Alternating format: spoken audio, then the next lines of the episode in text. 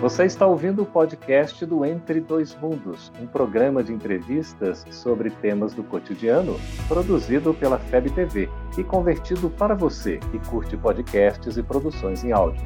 Essa é a nossa forma de transmitir esperança, conhecimento e alegria. Olá! Como o Espiritismo nos ajuda a entender o mundo de hoje? É isso que o nosso programa se propõe a mostrar, conversando com estudiosos espíritas. E o tema do nosso programa de hoje é o sim e o não. Prepare-se, Entre Dois Mundos está começando agora.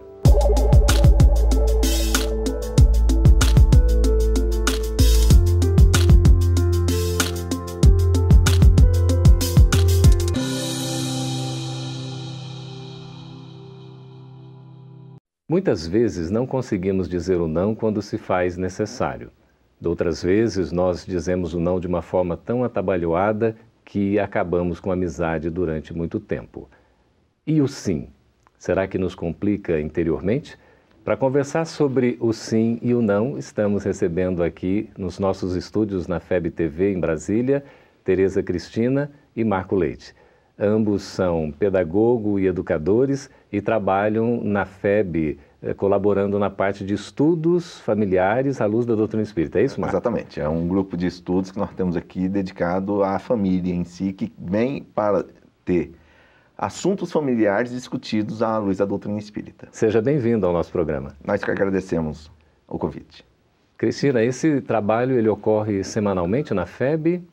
É, todos os domingos pela manhã, de 9h45 às 11 e se dá durante um período de março a dezembro, todos os anos. Os pais, os participantes indicam temas e a partir deles nós fazemos a discussão. Seja bem-vindo ao nosso programa. Muito obrigada. E nós estamos com esse tema aqui que é tão instigante, interessante, é um tema atualíssimo, que é a questão do sim e do não. Porque, afinal de contas, a gente tem tanta dificuldade em aplicar o sim e o não, Marco. Eu diria que é até mesmo um processo cultural na nossa formação, é, dentro de, dos nossos próprios lares. Tem sido discutido muito no momento a questão de limites. Dentro das nossas casas, às vezes, os nossos próprios pais terminam dizendo sim quando tinha que dizer não, dizendo não quando devia dizer sim, ou até mesmo terminam não se colocando como deveriam. Isso faz com que a gente tem um processo educacional, quando estamos adultos, encontramos essas dificuldades no nosso dia a dia. E terminamos tendo, quando os nossos filhos é, começam a aparecer, as mesmas dificuldades também. Zé, quando a gente é assim criança, jovem, entra naquela fase um pouco da rebeldia, a gente vê o, os nossos pais nos educando e a gente vai dizer, ó, quando os nossos filhos nascerem, fazer tudo diferente. E? e depois parece que a gente faz tudo igual, Cristina. É, em alguns momentos sim, mas esse extremo de vou fazer tudo diferente é uma posição nossa de bastante orgulho. Uhum. Achamos que sabemos mais do que os outros. Psicologicamente, para uma criança, para um adolescente e mesmo para um adulto, o não é muito necessário. Quando ele é necessário? Para que, ele é necessário para que nós aprendamos que não temos o mundo todo à nossa volta cumprindo os nossos caprichos e os nossos desejos. Então, ele é muito importante nesse processo educativo para que nós saibamos esses nossos limites, como disse o Marco, e também as nossas responsabilidades. E para crescermos, temos que ter esse equilíbrio entre o permitido e o interdito para que a gente possa evoluir do ponto de vista pedagógico, psicológico e espiritual também. A vida também, Marcos, nos diz não, não é isso? O tempo todo. Às vezes nós vemos a dificuldade dos pais frustrarem os filhos. E nessa dificuldade deles frustrarem, o que é que eles fazem? Terminam não preparando as pessoas para a vida, porque a vida o tempo todo está dizendo não. Uhum. E quando lá na frente ele recebe um não na vida, como ele não foi preparado para ter um não no seu processo de formação, aí vem as neuroses. O mundo cai. O mundo cai. Né? E aí precisa realmente de uma ajuda, porque no momento em que ele tinha que ser formado, isso não aconteceu. E aí, só para trazer a questão da teoria da educação, nós vamos ir vindo ao encontro do que a doutrina espírita nos coloca. A Piaget nos fala que até os seus 6, 7 anos a criança recebe os valores da vida, ou seja, está fazendo a formação do seu caráter. Uhum. O que Kardec já nos traz lá na questão 383 a 387, trabalhando muito bem, Emmanuel depois nos traz isso no Consolador. Nesse momento da vida, os pais responsáveis pela formação daquela criança têm que estar tá passando o quê? O que é o certo, o que é o errado. Está formando o uhum. caráter do indivíduo, está dando os valores. Esses valores é exatamente o sim e o não. E onde é que a gente vai aprender isso? Se for ver, descumprimos o preceito de Jesus, seja, pois o vosso falar sim, sim, não, não. No momento em que essas dificuldades acontecem, terminamos não favorecendo para os nossos filhos essa formação do caráter. Então, a gente tem como educador, como pais, enfim, mais facilidade em dizer o sim ou o não, Tereza? Normalmente, o que a gente vem observando é que o sim é utilizado muito por comodismo. Às vezes é mais fácil permitir que a criança faça alguma coisa para que nós nos livremos do incômodo. Hum. Ou concordarmos não só com a criança, às vezes até mesmo com o adulto, a pessoa está insistentemente lhe solicitando alguma coisa, você sabe que não vai poder fazer, mas diz para ficar livre. Para ficar livre, para se descomprometer. Normalmente o não vem acompanhado de uma justificativa, que nem sempre estamos dispostos a apresentar. Mas esse conversar sobre o sim e o não é fundamental na nossa vida em todas as fases em que nós estejamos. Mesmo porque a vida vai nos trazer isso, necessariamente. É. Sempre, sempre. Por isso que o, é importante essa formação desde o primeiro momento no lar, que é a preparação do indivíduo para a vida. Né? O lar existe para isso, né? É o objetivo primordial. E os uhum. pais são responsáveis por isso. O próprio Evangelho nos coloca que quando esses pais não cumprem esse dever, mais à frente vão sofrer pela dificuldade que os seus filhos estão passando. E essas uhum. dificuldades podem vir com muitas dores, não é isso? Com muitas dores, não só para si próprio, mas para aquelas pessoas que foram lesadas por você e que você vai ver sofrendo mais à frente. Então, os pais, nesse caso, têm um sofrimento duplicado, porque sofrem pela sua omissão e pelo sofrimento dos próprios filhos. É uma situação muito dolorosa. Tereza, nós estamos sabendo educar os nossos filhos? Eu não gosto de generalizações, Geraldo. Eu diria que existem muitos pais bastante comprometidos com a tarefa de educação, não só dos próprios filhos, mas a de si mesmos, porque esse sim ou não também diz respeito aos nossos desejos, aos nossos quereres e às nossas possibilidades e dificuldades também.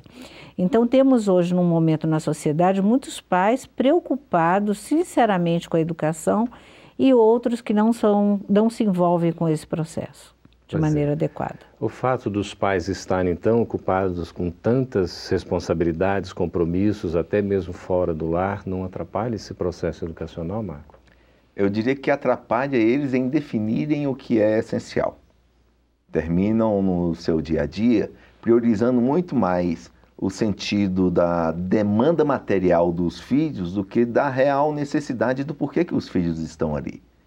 É muito mais interessante, às vezes, você dar menos condições materiais, não está dando aquele videogame, né? Porque você tem que trabalhar mais, dar o curso, isso, aquilo, mas participar da vida da criança, ou seja, ter mais qualidade de contato, mais presença, que isso é o que vai fazer a formação. Então, esse atrapalhar é muito mais no que os pais realmente estão querendo para os seus filhos. Às vezes, eles colocam que, como eles não tiveram isso na sua fase, eles vão estar oportunizando isso para os seus filhos estão invertendo os valores. E há necessidade de maior presença dos pais junto dos filhos? Com certeza, isso é uma carência que nós observamos não apenas na casa espírita, conversando com os filhos e mesmo com os pais, mas principalmente nos espaços de atendimento psicoterápico, onde muitos aparecem lá sofrendo bastante. Perfeito. Nós vamos para um breve intervalo, vamos voltar daqui a pouquinho, mas já lançamos uma pergunta aí no ar. Será que nós estamos de fato cumprindo o nosso papel como educadores? Porque essa é a questão que o Livro dos Espíritos coloca, a paternidade como missão. A gente volta daqui a pouquinho. Estamos de volta. Antes do nosso intervalo, deixamos uma questão no ar a respeito da missão da paternidade na educação dos seus filhos. E considerando aí, Tereza, Marco, a dificuldade em dizer o sim ou não quanto ao cumprimento dessa missão. Às vezes o filho quer receber um sim e o pai diz um não. e às vezes na condição de filhos nós queremos um sim e recebemos um não. Como é que fica isso? É um processo de limitação natural que precisamos ter ao longo da nossa vida para sinalizar realmente as coisas que nós podemos e as coisas que nós não podemos fazer. É, estamos muito com foco do dizer o não como algo é, ruim e dizer o sim como algo bom. Não uma, é assim. Uma boa educação equilibra a permissão e a interdição. Existem momentos que a criança vai precisar ser estimulada a fazer determinadas coisas, mesmo que não tenha tanta vontade de fazer ou que esteja um pouco amedrontada em fazer. Em outros momentos, precisamos realmente impedi-la de cometer alguns equívocos. E isso vai sendo modulado à medida que o espírito vai crescendo, vai se desenvolvendo e ganhando novas responsabilidades. A gente poderia dizer que estamos criando talvez verdadeiros déspotas quando só dizemos sim aos nossos filhos? E às vezes nem só dizendo sim. Eu diria que a... o Apocalipse no, no Velho Testamento nos fala da ideia de não seja morno, ou seja, seja frio ou seja quente. E o próprio Mestre Jesus nos colocou o quê? Seja, pois, o vosso falar sim, sim, não, não.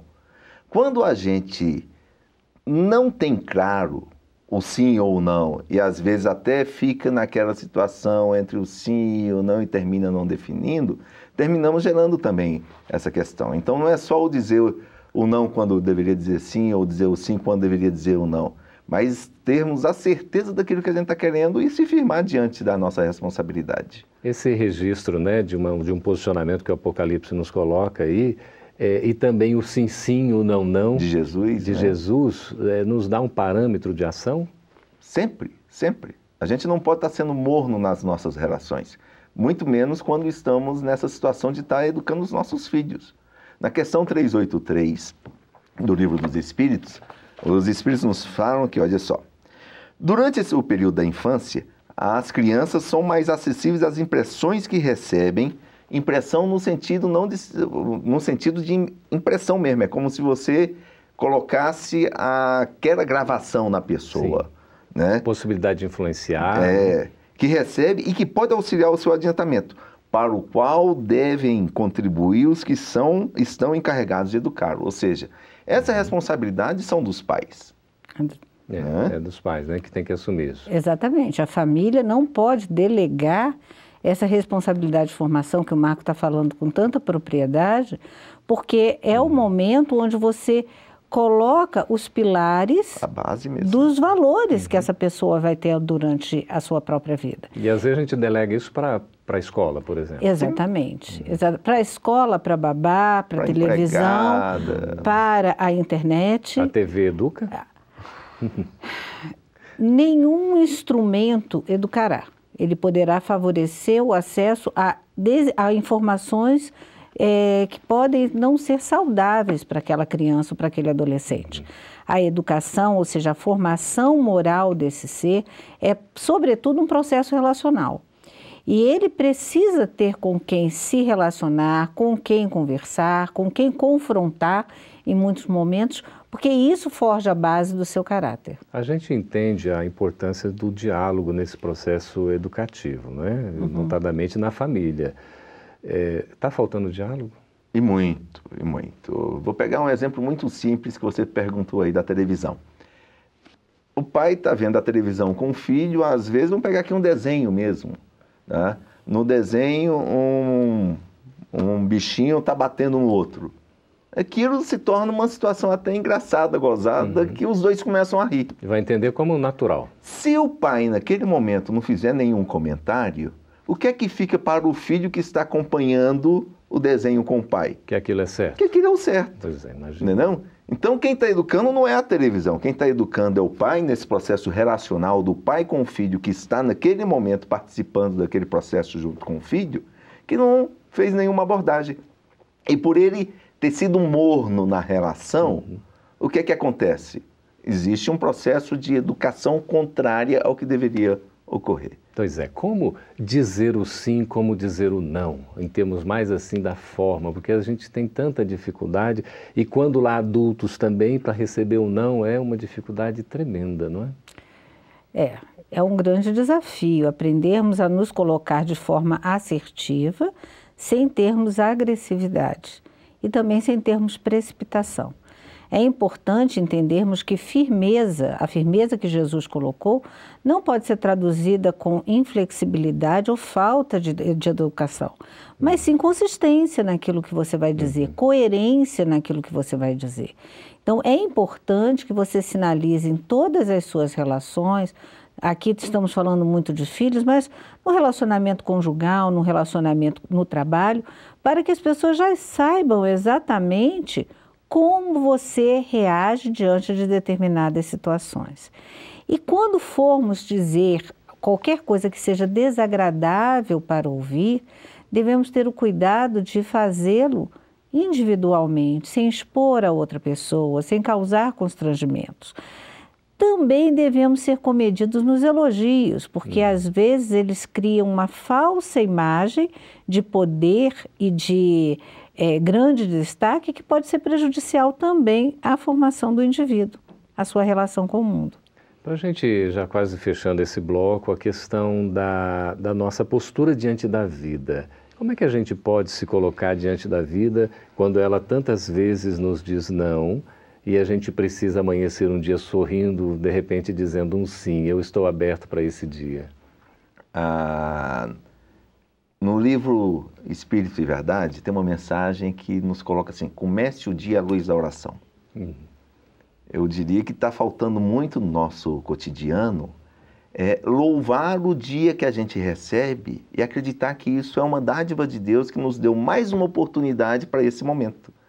Então, na hora em que a gente inicia o nosso momento de abrir os olhos, reconhecendo aquele momento como um momento de felicidade que Deus nos oportuniza, do contato, do trabalho, né, de alegria que a gente tem, as coisas vão mais fáceis. Mas quantas e quantas vezes as pessoas começam um dia falando, ah, meu Deus, vamos lá, mais um dia. Parece um né? peso, né? Exatamente. É. Começou errado, como é que vai ser o resto do dia? É, vai ser difícil, né? Exatamente. Quer dizer, é uma visão otimista, né, Cristina, da vida. É, eu diria que não só otimista, mas uma, uma visão da, do, da nossa existência como um grande presente que nós temos que aprender a desfrutar, mesmo nos momentos de dificuldades. Porque normalmente são eles que nos fazem crescer mais. Pois é, as dificuldades é que nos fazem crescer mais. Com certeza podemos observar que toda vez que alguma coisa não dá certo e que temos que nos esforçar mais, aquilo fica mais fixado no nosso caráter. É. Quando é fácil, nem sempre valorizamos. Olha só que interessante, não é? Bom, nós já vamos nos preparando aqui para mais um intervalo. Se você estiver gostando desse programa, quiser assisti-lo novamente, assim como a outros programas também da FEB TV, você pode é, assinar o canal Gotas de Luz. Ali você vai ter programas como palestras, estudos, documentários e muito mais. Nós vamos para um breve intervalo e voltamos com as perguntas dos nossos espectadores. Até daqui a pouco. Estamos de volta agora com as perguntas dos nossos espectadores. Cristina e Marco, nós temos aqui praticamente um depoimento muito interessante, é da Fabíola, Fabiola Falcão Medeiros, de Recife, em Pernambuco. Ela contextualiza aqui a questão, dizendo que tem um filho que é portador é, de condições é, especiais, deficiência física e mental, e também uma situação de uma mãe é, em dado momento com muita dificuldade de atendimento. E ela, nesse processo todo, acabou se dedicando mais ao filho, uma atenção especial, e acabou deixando os cuidados da mãe para um outro irmão.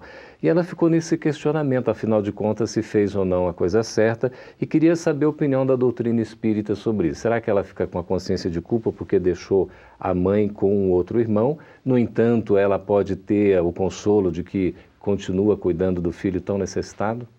É, Divaldo vem há muito tempo trabalhar conosco que a gente tem que eliminar a consciência de culpa do nosso dia a dia, até mesmo da, do nosso palavreado, né? Porque culpa não constrói nada. Lógico que a gente é responsável por tudo aquilo que a gente faz. E no que você disse, ela terminou desenvolvendo uma escolha. Sempre que a gente escolhe, nós temos os ganhos e as perdas, porque são escolhas. E nessas escolhas a gente tem que estar tá vendo o que é que a gente vai estar tá ganhando, o que é que a gente vai estar tá perdendo. E nesse processo é, quando ela definiu ficar só com o filho, quais foram as consequências positivas quais foram as consequências negativas. Uma coisa que eu acho lindo, lindo, lindo na doutrina espírita é que nós não temos receita de bolo. Uhum. Ou seja, não dá para dizer que se aconteceu tal coisa, tal situação é o que vai ocorrer. Cada caso é um caso totalmente diferenciado, cada situação é única, cada pessoa é diversa diante de todas as outras. E não dá para a gente fazer uma generalização pegando uma situação nesse momento. Mas eu colocaria como resposta, até a Cristina complementaria, mas é para tirar essa possibilidade de culpa uhum. que ela está sentindo diante de uma decisão que ela teve, porque isso não vai construir, muito pelo contrário. É, até porque quando a Fabíola fala que desistiu de cuidar da mãe, é, vemos que ela já tem uma missão muito é, é extenuante junto ao cuidado com esse filho. Uhum. E que, aparentemente, pelo que ela col coloca aqui, não teria quem a substituísse nesse trabalho. Uhum. Ao passo que a mãe não ficou desassistida e está sendo apoiada pelo irmão. Então, lembrando também a nossa irmã que ela pode apoiar a sua mãe, cuidar da sua mãe no sentido espiritual também. Sim orando por ela, envolvendo essa mãe, dando momentos de carinho, mesmo que não possa ficar com ela tão largamente como ela desejaria. Muito bem, uma questão complicada, complexa, mas está aí o esclarecimento, né? É, agora, Gabriel Putumati, lá de Campo Grande, Mato Grosso do Sul. Ele pergunta assim: qual é a visão espírita do incentivo ao aborto em casos de microcefalia, microcefalia, que vemos em determinados setores da sociedade? Isso é um assunto que está aí em voga, bastante atual. Qual é a opinião do Espiritismo, então? Com certeza. Eu vejo que nós estamos vivendo um momento onde o egoísmo tem ganhado muito espaço nas nossas, nos nossos posicionamentos sociais. A defesa do, do aborto nos casos de microcefalia se justifica para muitos no sentido de entender a vida somente nesse sentido material. E é quase um movimento de eugenia que nós temos que ter muito cuidado. Ou seja, a sociedade só quer hoje dispor daqueles que estão com saúde, com vitalidade, e aqueles que têm alguma deformidade deveriam ser eliminados do convívio social como já defendemos antes. Então, é um movimento muito preocupante. A doutrina espírita nos coloca e esclarece que a ligação do espírito à matéria se dá no momento da concepção. Então, sendo esse feto portador de qualquer deformidade ou não, ele tem direito à vida. E só quem pode dispor dela é Deus, nosso Pai, que nos a, nos a concedeu. Então, nem a mãe, nem o pai, nem o médico, nenhum deles é dono daquela vida que ali está. E se aquela criança que nasce com microcefalia tiver que viver pouco tempo, que o seja, mas que seja cercada de respeito, de cuidado e de amor, porque ela precisa, assim como os seus pais, passar por essa condição. Não podemos deixar de pensar nisso. Não é apenas a criança que tem necessidade Sim. de passar por essa situação, Exatamente. mas os seus familiares também. Nada é casual, né? Nada é casual. Contexto. Isso aí é muito importante. É, são questões extremamente importantes e variadas, né? Porque agora a gente tem aqui a Bárbara Santos, lá da Alemanha. Ela diz assim: no caso de uma mulher transgênero, como o Espiritismo interpreta essa situação? É, essa é uma pergunta que só isso já daria quatro horas de conversa. Uhum. Mas eu partiria de dizer que Deus não erra. É a primeira coisa que a gente tem que ter em nossa mente. Muitas das vezes as pessoas que estão passando por essa distonia de gênero é, acreditam que Deus errou em colocar a, ela num corpo diferente da sua condição. Mas Deus não erra. Se isso aconteceu, tem algo ali por trás. E óbvio que nós vamos estar encontrando na doutrina espírita a reencarnação trazendo as explicações para esse tipo de situação. Entretanto, firmando a ideia.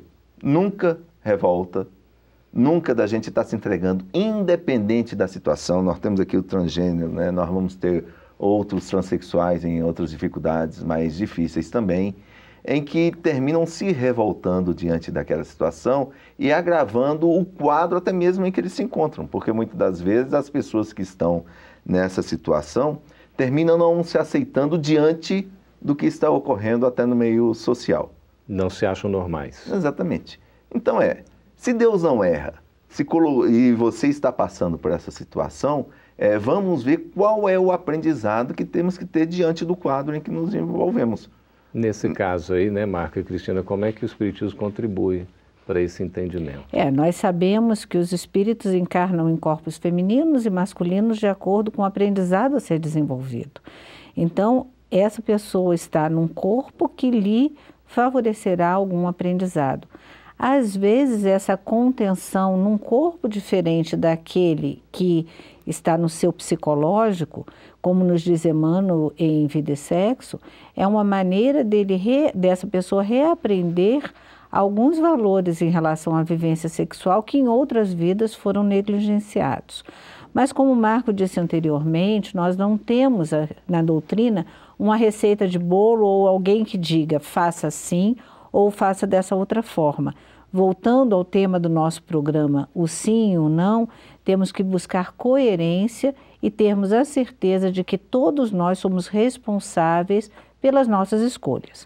Manter-se de acordo com a designação do corpo físico que lhe foi dado por Deus ou não aceitar-se, como disse o Marco, são escolhas. Uhum. E precisamos estar conscientes que todas elas terão consequências, algumas mais favoráveis ao nosso crescimento espiritual e outras nem tanto, mas sempre respeitadas pela misericórdia divina, que a todos acolhe, independente de estarmos no caminho bom ou ruim. Deus continua nos amando.